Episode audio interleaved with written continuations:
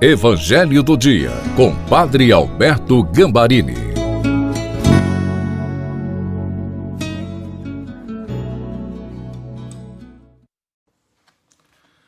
Olá, seja bem-vindo, bem-vinda ao Evangelho do Dia de segunda-feira.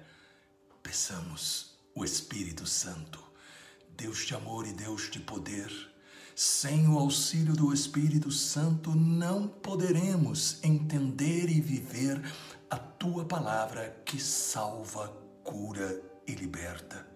Por isso, em nome de Jesus, ilumina-nos. Amém. Em nome do Pai, do Filho e do Espírito Santo. Amém.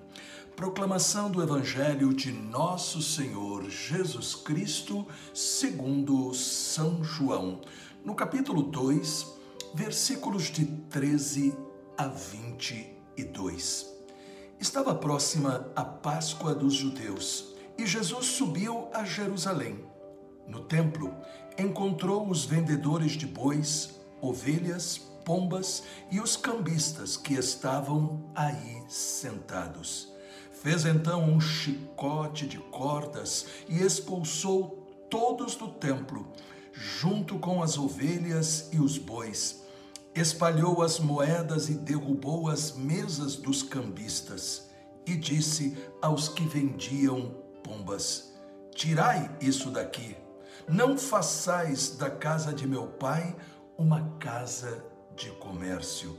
Seus discípulos lembraram-se mais tarde que a Escritura diz: O zelo por tua casa me consumirá. Então os judeus perguntaram a Jesus: Que sinal nos mostras para agir assim? Ele respondeu: Destruí este templo e em três dias eu o levantarei. Os judeus disseram: 46 anos foram precisos para a construção deste santuário e tu o levantarás em três dias? Mas Jesus estava falando do templo do seu corpo. Quando Jesus ressuscitou, os discípulos lembraram-se do que ele tinha dito e acreditaram na Escritura e na palavra dele.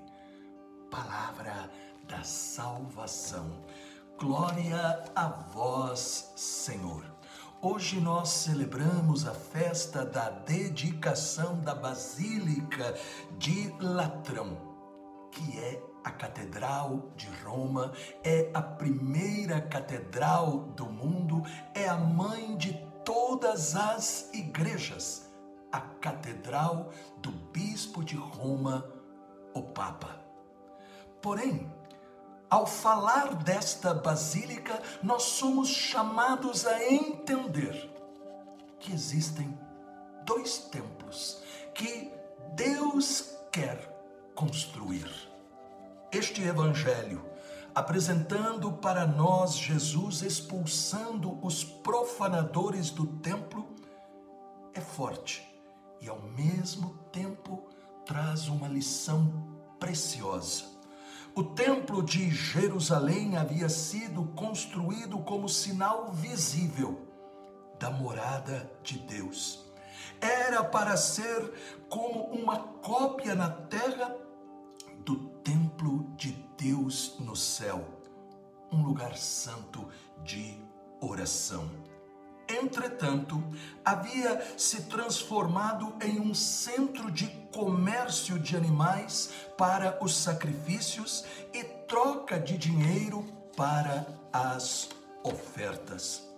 O templo sagrado de Deus estava sendo usado como lugar de lucros pessoais, disfarçados pela impressão de ritos religiosos a purificação do templo é também a imagem daquilo que Jesus veio realizar em nós.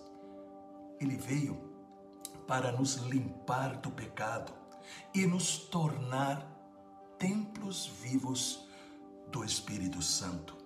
pela graça do nosso batismo, tornamo-nos templos vivos desta presença de Deus. Na cruz do Calvário, morre a nossa morte, destruindo as paredes do pecado. Pela ressurreição, ergue as novas paredes do templo do Deus vivo em nós e nos enche com o Espírito Santo.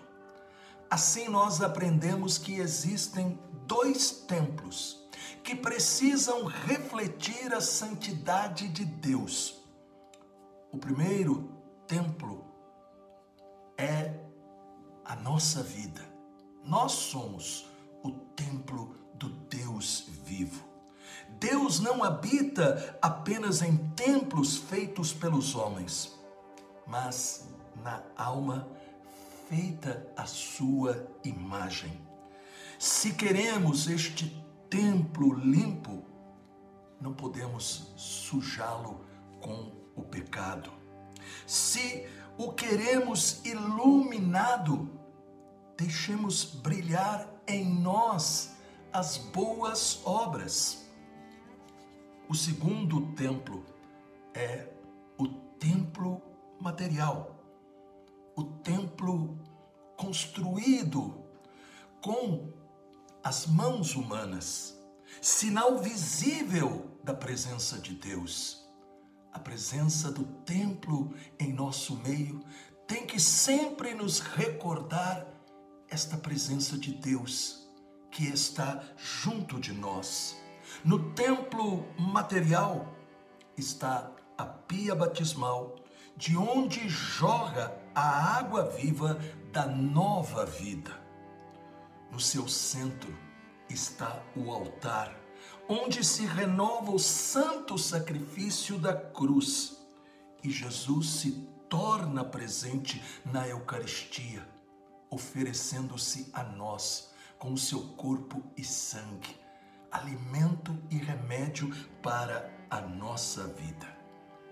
Aí nós nascemos e nos alimentamos da fé, para que no mundo nós possamos ser as pedras vivas do templo de Deus.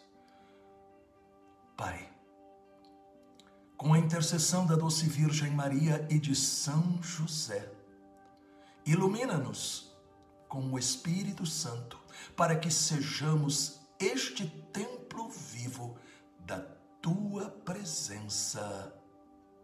Amém.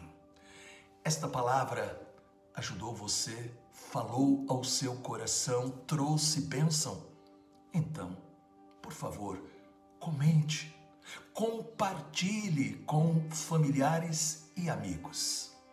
E também, lembre-se, Deus está com você.